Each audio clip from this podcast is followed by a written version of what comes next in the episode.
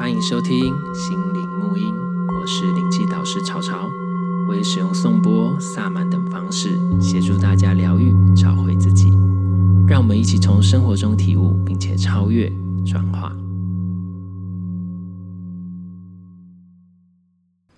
我们节目啊开播以来之后呢，就陆续收到一些听众留言，然后一方面就是说，哎，很感谢这个广播节目啊，带给他们很多想法跟内心比较平静的一个力量在。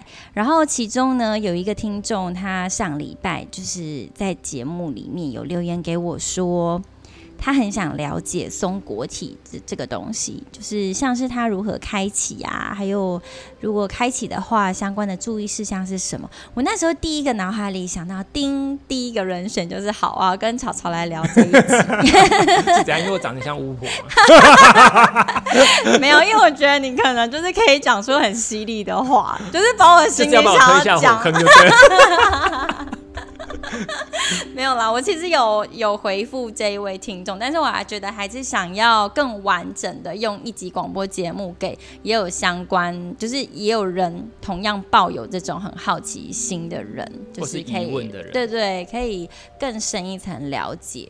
那你自己那时候听到这个的时候，你自己的想法，或是你有什么感觉吗？就是或是你你的答案是什么，或是 anyway？其实我觉得哦，就是对我自己本身而言，我没有去很仔细的探究或想要研究如何开启自己第三眼。嗯，就对我而言，这好像不是一件 priority 在前面的事情。嗯嗯，对。然后我是有回，我就是这么这样回复他的，我就是说，哎，这不是我目前就是着重研究的重点。我是想要立刻想要去完成的事情。对对对。那如果之后有机会的话，再帮你邀请到相关研究领域的老师，所以我马上。就来邀请到草草，真的。其实刚刚香缇讲的，我觉得还蛮蛮，就是其实真的是，就是我自己也是，就是我并没有要特别去开启松果体，或是不开松果体这件事，因为这件事情也不是说你要开不开就可以。但是在这个之前，那时候其实香缇一问我，是我第一个回复香缇的一个回答就是。那你要问他，你为什么想要开松果体？其实我觉得很多人就是说啊，我就是要开松果体，我这要干嘛？可是他不懂为什么要做这件事情。那包括其实我觉得很多学身心灵疗愈的人，或是他开始接触能量的人，他就会一直很执着说，我要开松果体，或是我想要看见什么，我要感觉到能量，我这样才叫做在学能量疗愈。可是我跟你讲，说实话，连我自己当初在学灵气的时候，我其实我跟你讲，我一直跟我的学生讲说，我的感知力其实真的不强。我不是那种哦，一感觉就是哦，我感觉到什么哦，那个什么什么，我感觉能量好强，干嘛我快受不了了，然后我会流泪，我会滴滴唰那种。我不是 always 都不是，我是我都是那种，嗯，有一点点感觉，好像有一点点什么。所以因为我自己经历过那个过程，所以我在教导学生的时候，我就很容易知道说，哦，我知道你们为什么现在会有什么感觉，我大概知道你的状况会是什么。因为我发现有很多的状况是有很多。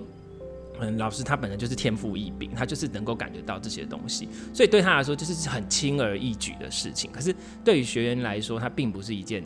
正常就是哦，我一平常就可以感觉得到的事情，所以我觉得这个是一个。然后，所以那时候也就很多人讲说，那我要开启松果体，好像变成说你学身心灵疗愈，你开启松果体就是必要的。嗯。可是对我来说，我觉得你并不是只有开启松果体一图，而且你要去知道什么叫做松果体，然后松果体带可以为你带来什么。然后，所以我最最重要的重点是我刚刚问的，你为什么想要开启松果体这件事情？然后我觉得很多，就像我刚刚讲的，很多不外乎他就是为了想要看见什么。对，我觉得很多刚踏入或者是涉猎这身心灵领域的人，就是会有一种对自己的期待吧，是觉得说拥有这一个超能力而言是很酷的一件事，然后自己 level up 就觉得自己很强，就自己好像很不一样。我很、那个、对，就算说它是一个好像听起来让人家很羡慕的能力，因为你可以看到或知道别人一般人所看不到，也没有办法马上知道的事情，但是我。觉得很重要一点，就像潮潮刚刚讲的，回归到底你需要这份能力要拿来做什么？对，就比如说，好，你今天看到，好，那我现在在讲说超感知力这件事情。那超感知力呢？比如说我刚刚讲到，呃，好，我们现在来分，我们现在先来讲好了。分类来讲，其实很多人是着重在松果体，那松果体是我们的第三眼，那第三眼其实就是第六脉轮眉心轮那边嘛，对不对？那眉心轮它就是跟视觉能力有关，所以你会看到画面、看到影像、看到什么，或是这些东西。Anyway，但是。每个人都有每个人的特质，就连超感知能力也是一样。那超感知能力其实它本来就存在我们的身体当中，只是我们没有去练习。因为我们现在的社会跟现在的整个状态下面都是练习，让你已经看到的这些频段，就是我们可以接触得到的，我们现在目前看得到的光的频段。比如说，假设好了，光不是有可见光跟不可见光，对不对？然后我们可以看到一定是某些层段的光。可是你会发现，那我们就以这个例子来讲，你会发现有的人呢，绿色就是绿色，他并没有办法分黄绿，黄绿偏什么，什么偏什么，他分不出来。可是有的人，他对于颜色的分类，他就可以分得很细，有没有？比如，如果他是画家，如果他是摄影师，他可能有的人会觉得，哎、欸，这个颜色就是这样，他他有什么不一样？可是对他们来讲就是不一样，嗯、你理解吗？有的人感知力就是比较敏感，他在视觉方面，嗯、像比如说，我都会举个例子，比如说大家有很多学都有学员或者朋友都知道，我很喜欢买三宅一生的衣服，都是一生米。然后他们的一个特色就是他们的颜色有一大部分都是很缤纷的亮色系。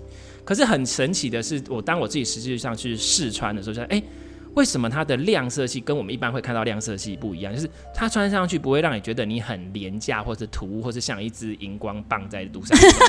它不会，它会让你整个人跳出来，可是它又衬你。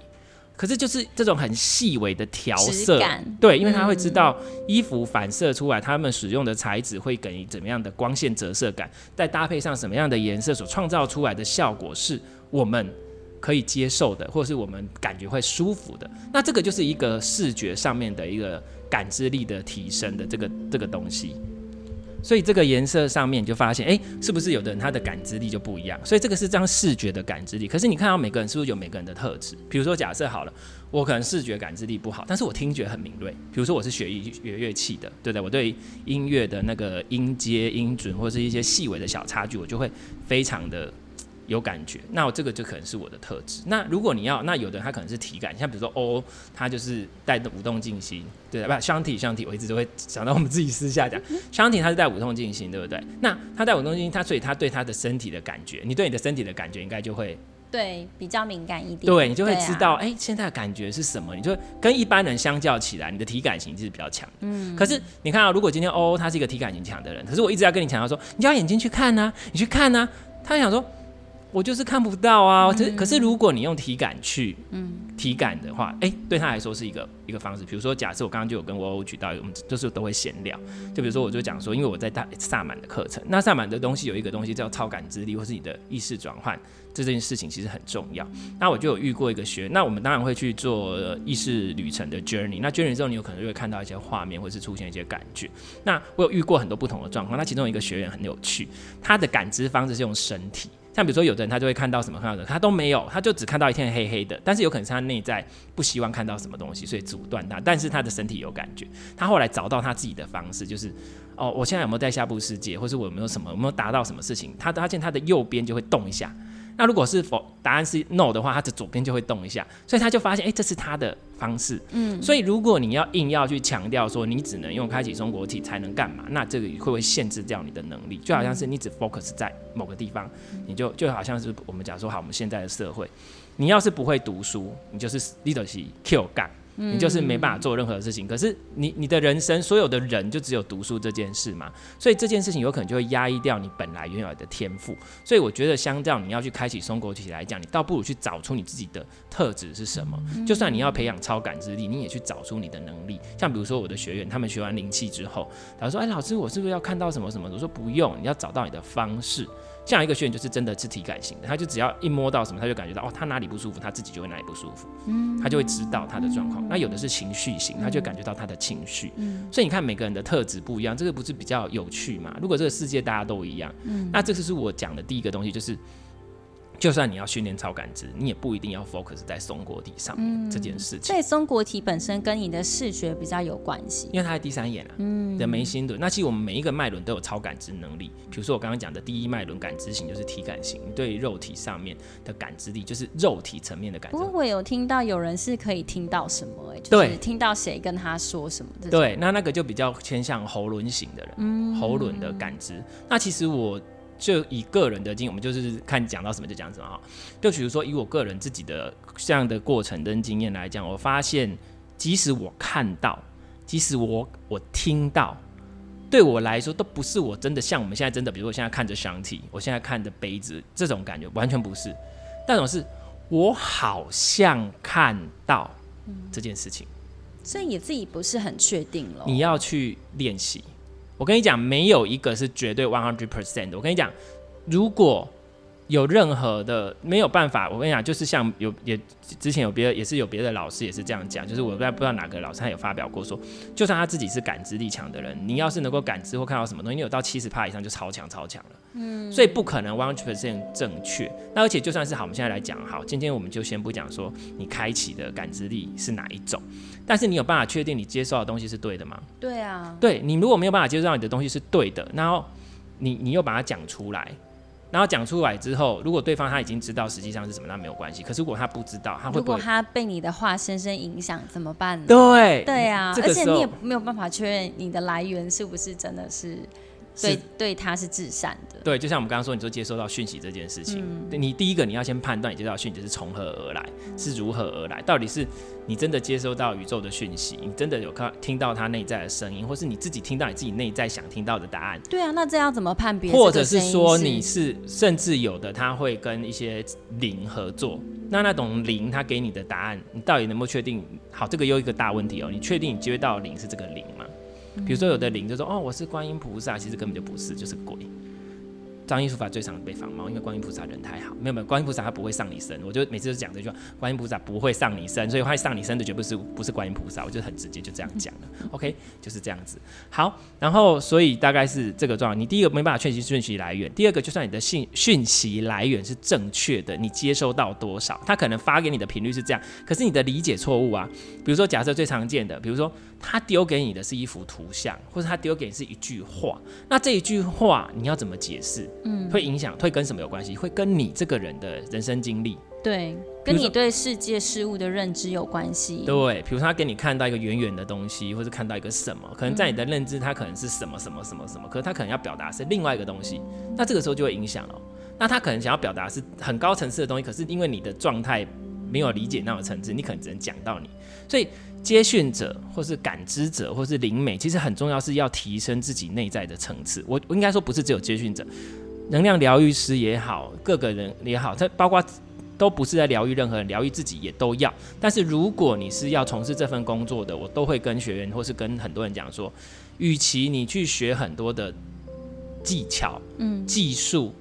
看到什么，感觉到什么，或是多厉害，能量多强，你要先把你自己内在过好，不然有可能是会好心做坏事。嗯，你可能是好心，你觉得你是好心，可是你真的知道你是不是好心？就像刚刚欧欧有讲的，那你为什么要开启这个能力？很多人只是因为自己的小我，那这就包括也是很多人他做能量疗愈这件事情，他也只是为了自己的小我。嗯，因为我很厉害，我是老师，我可以疗愈，我可以这样，就是一种救世主心态。嗯，没错。然后另外一种，这那个连救世主心态都不是，他只是想要。借由这个方式，我跟你们不一样，我很厉害，炫耀，炫耀，他就想要讲给人家听，嗯、他就是想说啊，我会听得到，我感觉到，所以你怎样，你怎样，你怎样。我想说，到底我就常讲一句话，到底是你想讲，还是他想听？嗯，是啊。所以很多人都搞不清楚这件事，所以我就觉得，与其去探究说我要怎么开启我的松果体，倒不如去探究说我为什么要做这件事情，还有我要如何把我自己内在层次提升，以防我知道是真的松果体开启了，可是我却。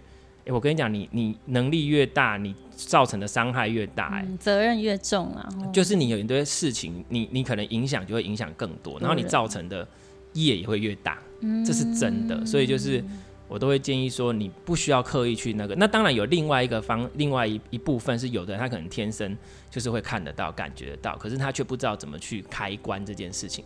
所以我觉得不管是哪个部分，其实我在上课的时候，我会跟学员在讲说，嗯。你我们会从不知不觉没有感觉我们自己的身体，没有感觉我们的一些细微的人去练习感觉这个是这个部分，觉察力也会提升。然后觉察力提升之后，你就知道自己在干嘛，这个才是我们要的重点。然后也可以察觉到细微的变化。那当然这些超感知力我觉得是有用途的，但是不需要到特别所求哪一个部分，或是太依附它。然后另外，如果有的同学他有的学员天生是比较敏感型，或者他会容易开启或干嘛，我就会建议他们说。那我们去练习，让自己学会切换跟稳定，那其实都是需要的。那哎，怎么还不让讲那么多？简单来讲，绕回来就是感知力不一定只有松果体，你可以有聆听力、灵视力、灵体感力，或是情绪，或是 anyway。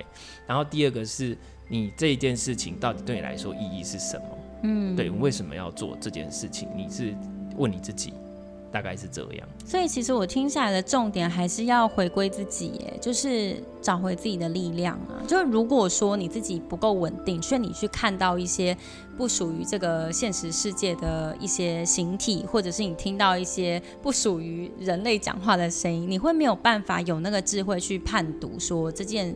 这个声音、这个影像对你来讲是有帮助的，还是没有帮助？对，到底是你自己内在好，因为讯息的来源，我我自己经过这样子是，是我发现最难是第一个，你要去练习这件事情。你要如果去就像你说欧欧讲的，你第一件事情，第一步你要先判断我这个讯息来源是从何而来，到底是这，而且不是 always 会这样。你有时候，那你的方法是什么？你要练习，比如说你要去接受宇宙讯息，好，这是最好的。那有的，如果你接受到指导灵的讯息，那这个这是一种；那有的是就接触到莫名其妙灵体的讯息。那有时候你是听在自己内在小我的声音，那这都有可能。所以我会觉得说，但你还没有办法真的确认你自己这个东西是从何而来的话，不需要急着去跟别人讲。你先观察一下到底发生了什么事情，你先观察一下，然后让自己静下来。你听到了之后，你再静下来去感觉一下。哦，那我对这一件事的看法、想法是什么？那通常呢，我会比较建议说，如果你有这样子的部分，呃，你去有一些东西辅助你。譬如说，你如果是会用一些激励，像我自己会用激励测试，然后我还会用牌卡，就是说让有一个有形的东西去 double check 你现在接收到的讯息。那你有很多方式可以去验证，也可以去尝试。但是我觉得第一个基础的就是不用随随便便到处去讲，因为你要去讲这件事情到底是为什么。就比如说好了，我跟学员在讲说，上完萨满课之后，因为萨满课就是跟就是灵连接嘛，然后或是我们会去开启一些感知能力，但是。我就会讲说，就算你今天知道你的力量动物是什么，不要到处跟人家讲，因为你讲了要干嘛？他你跟他不会因为你讲你们的关系连接加强，反而你有可能会讲说，啊，你的力量动物是什么？好奇怪哦，你是不是有病什么之类？那你就会失去信心，反而就更不好。那而且你们就去分析底层，你为什么想讲？就是一种炫耀嘛，你看我有什么哎、欸，或什么什么之类的。那其实我觉得最难的，在走身心灵的部分，或是在走这些灵性的部分，不管是宗教各方面，其实最难的，从来都是面对你自己。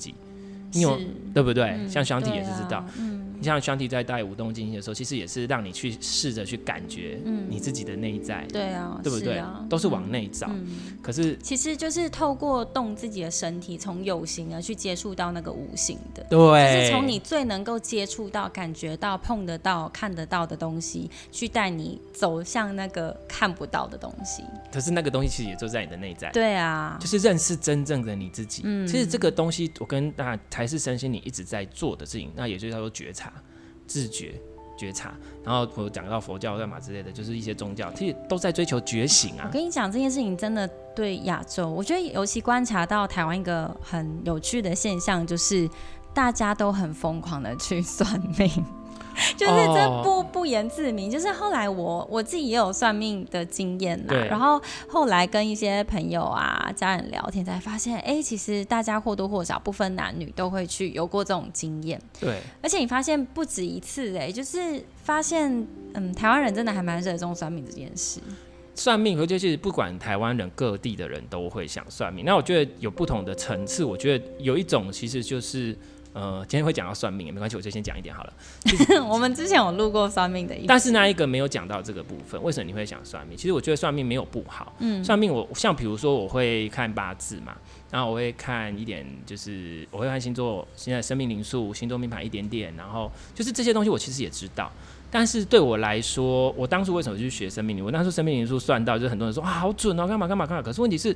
对我来说，我并不会一直想要用它去预测说你未来会干嘛。我反而是在生命灵数的方式，比如说我自己的方式，就是你去认识你自己。比如说，好，你讲星座命盘好了。比如说，嗯，你是什么什么星座？那你的太阳星座是什么？你的月亮星座是什么？那这个是协助你去看到你自己另外一面的方式。对我来说是这样，所以我觉得算命没有不好，但是你要算的是算你自己的能量状态跟形式，你就会去看到哦，原来比如说假设好了，像比如说 Shanti 是天秤座。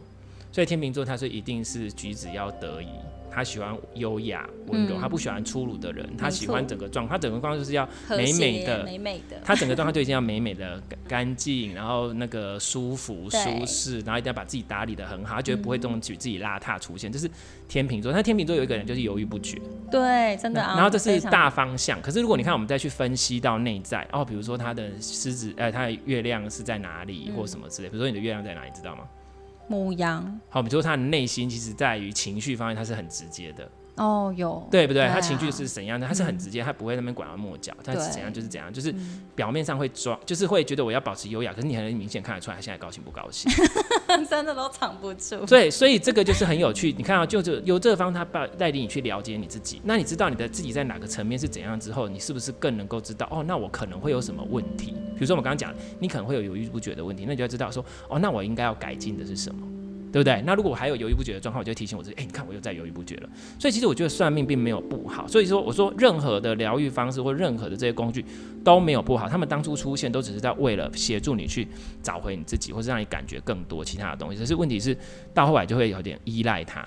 我跟你讲，我之前上上礼拜我去朋友家，就是很有趣啦，就是他邀请了他自己身边很多也是身心领域的朋友，然后我们就一直在他的那个。呃，小木屋别墅里面 barbecue 啊，聊天，哦、好像有看到照片，对对，对，对。然后我就跟其中一个荷兰的女生聊，然后她就说，哎、欸，她也其实有蛮热衷于塔罗啊、占卜，还有算命这些，她都有去尝试过。我就觉得很惊讶，因为我就想说，这种东西是东方人比较流行，就没想到，哎、欸，身为西方人的她也有涉猎过这类的事情。我就说，那那你觉得呢？她说，她一开始觉得很有趣啊，到后来她觉得。好像自己没有办法把力量抓回来，因为他只要碰到事情，他就想要去问事，他就想要去看塔罗牌说什么。比如说，他是不是要去搬去巴塞隆纳，他都不知道这个举止、这个行为是不是适合他的，他都要去占卜。那卜到后来，他都。没有办法为他自己人生做任何决定，对他就变相把自己的力量都交给外面的牌卡啊、算命啊什么的。他就跟我讲说，后来我觉得越算真的越烦，你就是越难去做决定。他干脆呢，就是放掉这些东西，就是 follow my heart，就是跟着我的心去走。他发现呢，就是生活简单容易多了。然后我听到我就觉得真的哈哈大笑，就是有时候我们真的听太多声音会。你自己就会拉被拉到不同方向，你就是反而更迷失哎、欸。对，就你就一点一滴的把自己的力量都交给别人。其实我那时候我会去接触到塔罗还有牌卡，原因是因为什么？就我就讲这个真的是我跟你讲牌卡塔罗，我真的觉得它是一个很好用的东西。但是你要知道为什么？所以我跟你讲，我一直在跟学员强调的一件事情，我一直在跟任何的人强调一件，就是你要找到你自己的力量。然后第二个事情是。学习这些东西真的不是在学技巧。我跟你讲，我都跟大家讲说，技巧很好教，技术很好教。我可以跟你讲说什么疗愈你的脉脉轮什么什么，这样就最简单。可是我发现观念最难教。对我来讲，那叫做内功。你的内功心法重不重要？你的内功心法是对的时候，你用任何的工具顺手信手拈来。可是你的内功心法不对的话，你练什么就会练到歪掉。这个就是问题。所以我其实在一直都是在跟学员在。Practice 这个内功心法，我一直在提醒他们事情，我一直在跟他们讲说，你要学习觉察你自己，你要把你的内在品质提升，这件事情才是成为一个疗愈师，或是也不用成为疗愈师，或是你在疗愈你自己的时候，你有没有真正做到这件事的一个基准，而不是说你今天能量可以送出多强，什么可以弄什么都不是，因为像比如说好，我都会举一个例子，有很多的时候你们一定遇过一些人，他根本不需要用什么能量疗愈方式，你只要一见到他，会觉得哇。整个人爽、开心、舒服、平静，嗯，因为它能量频率超强，嗯，你知道，即进到它的能量范围场，它就会影响到你。像比如说，我前两天才在看，因为最近有关就是最近的这个整个大环境的事情嘛，然后就有在在就是其实就大家我在我的粉丝页上写一些文章，就是有关频率这件事情。嗯，那其实低频率跟高频率的人，其实高频率的品质提升，所以我现在简单讲。大家把自己的频率提升起来，你会让整个世界变得更好，因为你们的频率可以影响更多人。就是就是很多人大概都是低于两百的频率以下，其实都是一些比较那个的。那如果你有超过三百以上以上的，其实就会影响很多人。然后甚至如果你到六百，我记得六百好像是多少人可以去查，好像是七。七十五万人，就是你可以抵抗过七十五万个低频的人，所以你看，你就是把自己提升起来。好，所以我要讲的点就是，你把你自己的能量频率提升起来，其实这件事情会比你去用任何的工具都还好。那但是塔罗占卜这些东西，我觉得它也是可以用的。就是比如说之后，如果因为我其实有计划开导师班，我一定会教大家用牌卡。但是我教大家用牌卡，不是叫你去依赖它，是叫你练习跟自己对话。就像我刚刚说的，我好像感觉我的内在要跟我讲什么，但是因为我还不习惯就这么直接的接收讯息。嗯，那我可不可以用牌卡来提醒我？我当初会接触牌卡的原因是什么？因为那时候我我在接触疗愈的时候，同时间因为我是因为感情的部分嘛，所以我有一个习惯，就是我如果有时候我会跑去书店走一走。嗯，我不知道大家会你会有这种习惯？我会耶，我也很常走书店。对，那可是你走书店会不会发现有时候有一本书突然吸引你？嗯，标题对不对？那你有可能会可能是那本书的某一，你就看了，可能把它买回家，或者只看了看，发现里面就是可能会有一段或是一两句话，会让你当下是你需要的讯息，或者你要受用了，对不对？有有有。对，那但是就是你也知道，看一本书需要花一点时间。然后后来我就发现说，牌卡它可以让我跳脱我本来的框架，比如说，哎，我本来没有想到这件事情。嗯。然后我抽这样，哎，对哦，有可能我是这样，哎，但是你只要想看我，我讲的是有可能，我没有说我一定是这样。它提供了一种不同的思考模式，我觉得这件事情很重要，因为我们都有固定的模式跟回圈，所以如果你没有让自己有新的模式跟回圈进来的话，就一直卡在某个点。所以我觉得占卜这件事或牌卡这件事情或这些东西其实没有不好，包括我们刚刚讲回原来的接收讯息这件事情没有不好。就像刚刚欧欧在问的，我要把话题拉回来，就是说你今天接到讯息到底是来自哪里？嗯，但我觉得，如果就算你都不确定这个讯息是来自哪里的话，那你试着练习跟自己对话，那就是，诶、那这个讯息，哦，为什么我会听到这样的讯息？是因为这是我内在真正的想法吗？还是这个真的是宇宙要给我的讯息？那我，你在观察你周围发生的事情，我都跟大家讲，最不会骗你的。绝对最没有问题就是发生在你周围身上的事，对，这件事情是骗不了人，它就是发生的，嗯、然后它就是如实的照你内在去呈现。嗯，所以你不要跟我讲说哦，我觉得我的内在很丰盛，我是充满什么什么之类，干嘛干嘛之类，结果现实生活中穷的要死，那表示你没有做到。对，对你根本不感觉你是丰盛，嗯、或是你还是很紧抓一些东西，你说哦，我真的很丰盛，我整日之类，然后一整天在做丰盛冥想，然后就做完丰盛冥想之后，结果。还是感觉不到丰盛的人出去为了五块钱十块钱在那边计较，嗯、然后等一天就想着疯狂想说我要赚钱我要赚钱，我都会讲说真的想要有钱的人，或是真的的不是想要有钱，真的有钱的人，他们的他们真的全，他们时间真的不会放在要怎么赚钱，他们在想说我要怎么花钱，今天好无聊，我到底要干嘛？我跟你讲，真的是这样。我觉得他们会把时间花在让自己处在一个最舒服的状态。而不是在纠结说，哎、欸，那个五块十块，我要斤斤计较，或者是说我要赶快去，或者是我还要再赚钱什么？因为他们钱真的多到花不完。像、嗯、比如说，呃。有体验过那种时间，就是因为我现在是自己工作嘛，我又不是每天都要上课，不可能。然后就是有时候就是真的不想要做一些事情的时候，我就会那时候有我之前有一段时间疯狂的买包的时候，就是逛街的时候，是一整天都在外面逛街，逛街说啊，今天又要逛哪里，都逛腻了，都不知道买什么了，就是那种感觉。我我我我那时候的体验是，我发现到其实有很多真的有钱的人，他们其实在思考是他们想要生活变得更有趣。嗯，是啊，因为赚钱已经不是重点，或者花钱这件事对他们说也不是重点，因为该买的都买了，所以重点是他要怎么让生活有趣。所以如果你你，所以我走下来只是提到这一点，就是啊，比如说大家如果对这个，你讲的这一点是他本身就是在钱上面比较没有后顾之忧的人，那对于那些还是有一些可能有一些债要还呐、啊，还是有一些生活需要去支应的这样子的族群而言，他们也可以学习用这种角度来。面对生活嘛，他们就是先不要管说自己有没有钱的人，或是自己要赚钱的人。因为我发现有很多，哎，现在会讲到财富的东西。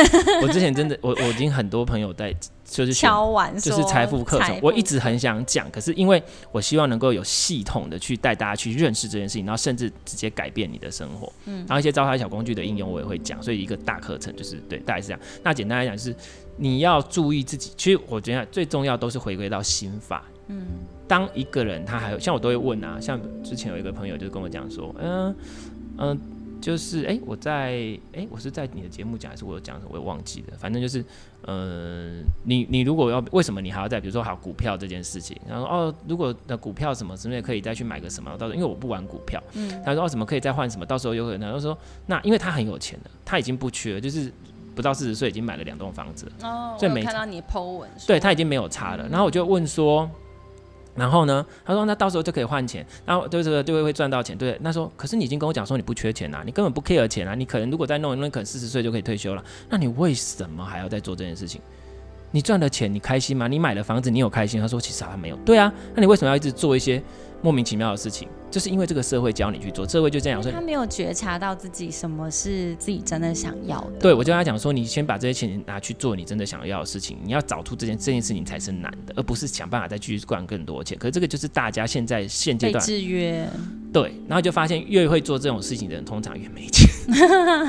因为你真的，我跟你讲，真正有钱人他真的不 care 要不要赚钱，他只 care 我要怎么花钱让我更开心，或是他也不 care 花不花钱这件事，他只是想说我要怎么让自己生活更开心。嗯，所以其实重点就是回到更开心这件事。哦，没有。哎、欸，但我们好像还没有回答说，那对于那些就是可能还是要支应生活开销比较没有那么富裕的人，嗯，手头比较紧的人，他们可以怎么调试自己的？我觉得你要先学会。感受自己的感受，我真想说，你手头真的很紧，就要看紧到什么程度。嗯，但是你要在某一些程度上，因为所以这个其实蛮个人化的。所以为什么我我我必须要，比如说一对一的讲或干嘛之类的，或是上就是在讲，因为比如说好了，你今天是真的紧到你连一分钱都挤不出来的时候，还是说是这样？那这个时候你只能让自己尽量去感觉自己的感觉。但是我觉得现在应该很少人会有这种状况。那如果真的有的话，嗯、呃，你就看你可以承受的限度里面，适度的对你自己好。嗯，比如说，其实我后来碰到有些真的很奇人异事，哎，就是你跟他们聊天就会发现，哎，他们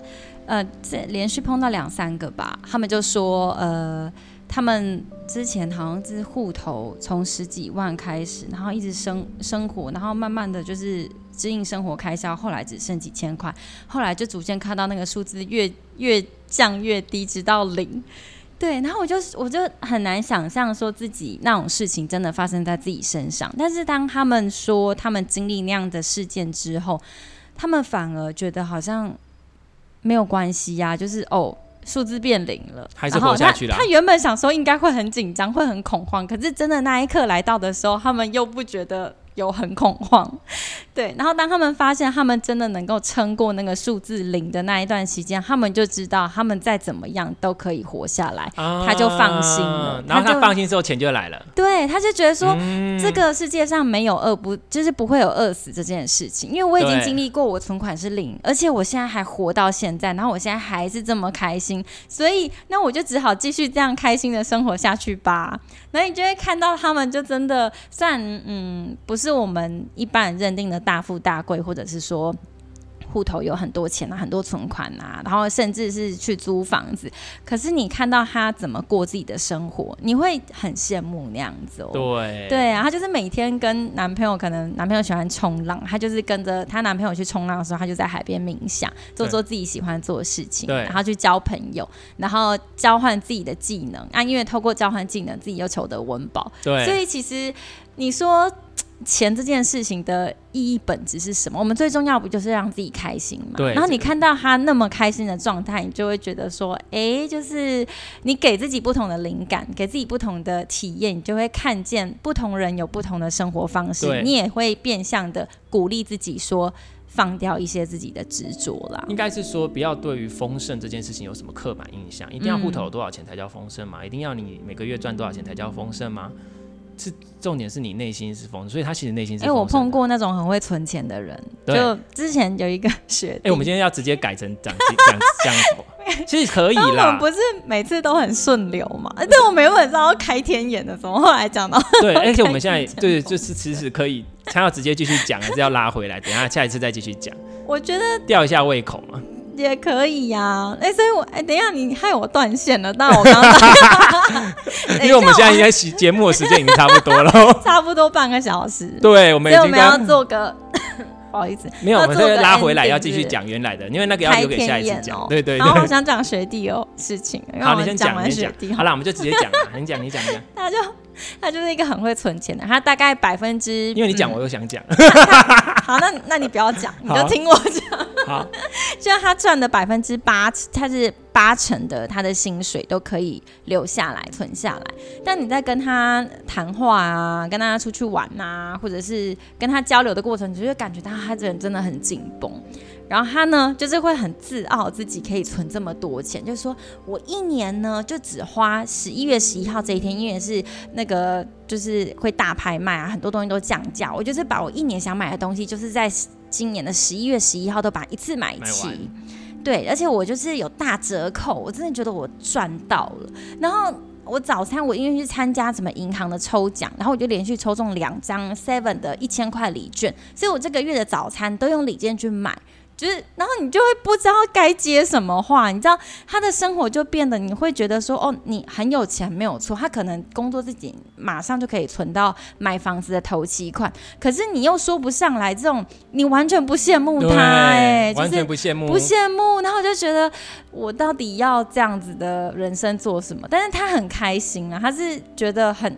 他如果真心开心，那就开心。我发现他真的在讲这件事情，他眼神是发亮的，那就 OK，那就 OK 对。对他来讲 OK，可是我会觉得这不是你要的，没有办法哎，我觉得心里好紧缩。所以其实每个人的选择不一样，可是重点是，其实我们一直在强调一点，就是没有什么选择是绝对的好跟坏，是就是找最适合自己，对，而且是舒服的状态，真的是 follow your heart。可是很多人就没有办法感觉到自己的 heart 跟自己的真正的内在。我觉得太难，是因为我们的教育，你知道吗？我们太习惯要求一个标准。答案，对，就是什么就只能这样，什么就只能这样，任何事情都是非 A 即 B，非 A 即 B，对啊。可是其实开始已经有发现到不是这件事情，譬如说量子立场这件事情、干涉实验这些事情，还有这些双税实验，对双缝，然后包括我们最近的，其实我跟你讲，其实包括最近的大环境的事情，我们会发现一些事情，是有一些东西真的开始这个世代大转变了，不是像过去这样子。嗯，OK，因为我们其实猜好了一点点，超过一点时间，那我们还是要拉回来讲天眼的事，对天眼的事情。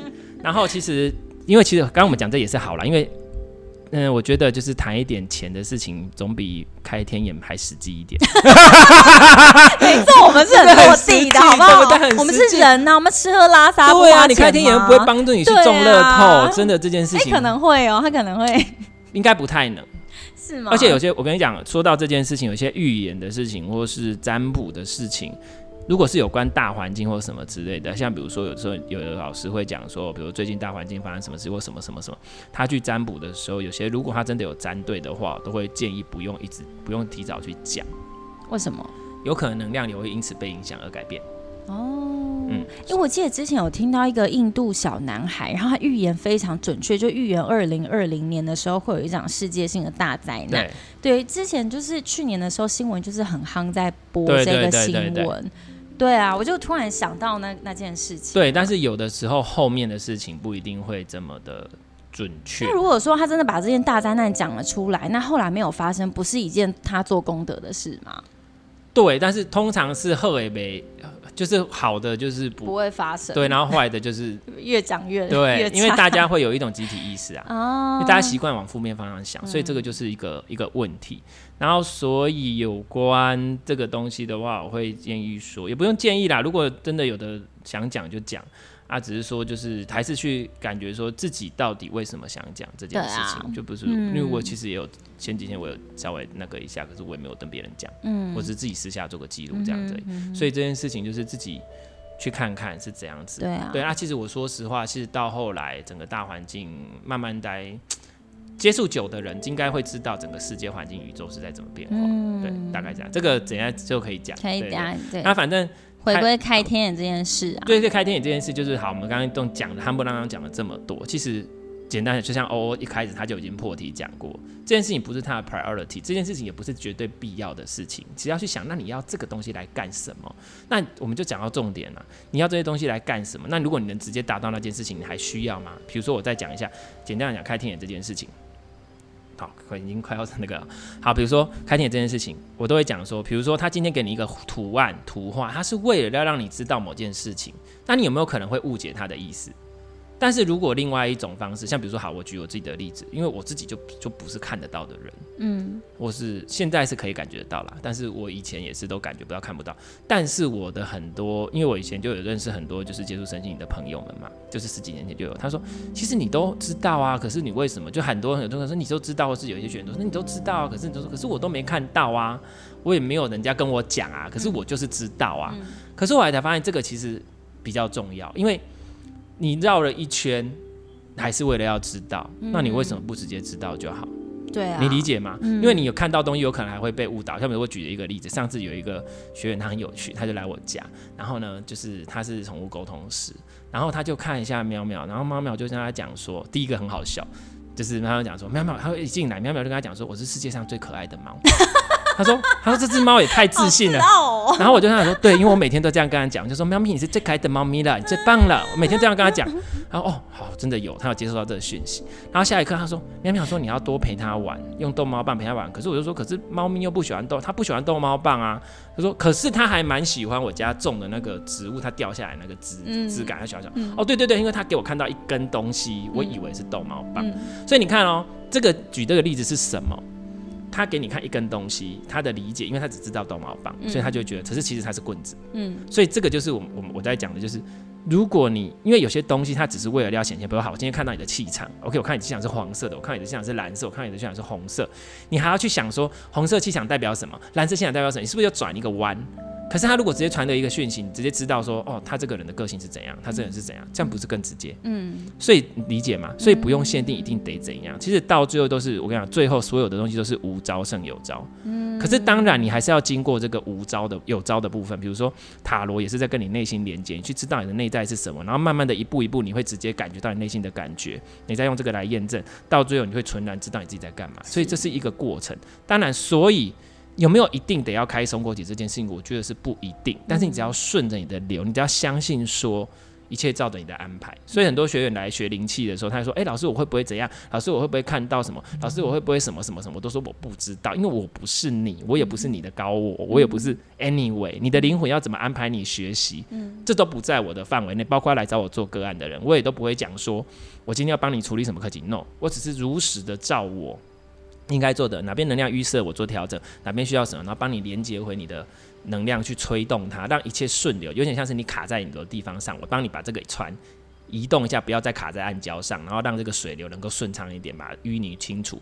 我只是在做这样的事情，所以方向、速传速等等的这些事情都不是我要控制的。也不是我能控制的，我全然尊重你，所以你也要学习尊重你自己。嗯，对，所以我觉得这个是最后我希望给大家的一个结论。嗯嗯这样子，对，我觉得结论就是把自己的力量慢慢找回来。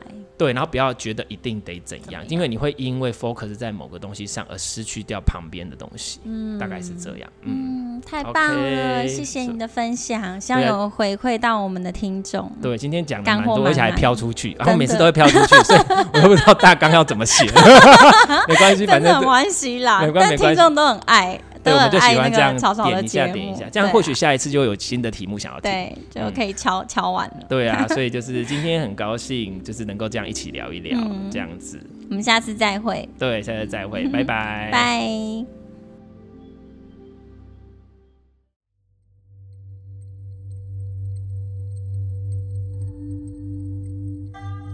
对于节目内容、身心灵疗愈，想了解更多，欢迎到脸书粉丝页。西和沐音身心灵疗愈工作室与我们联系，节目资讯栏有相关连接。谢谢你的收听，拜拜。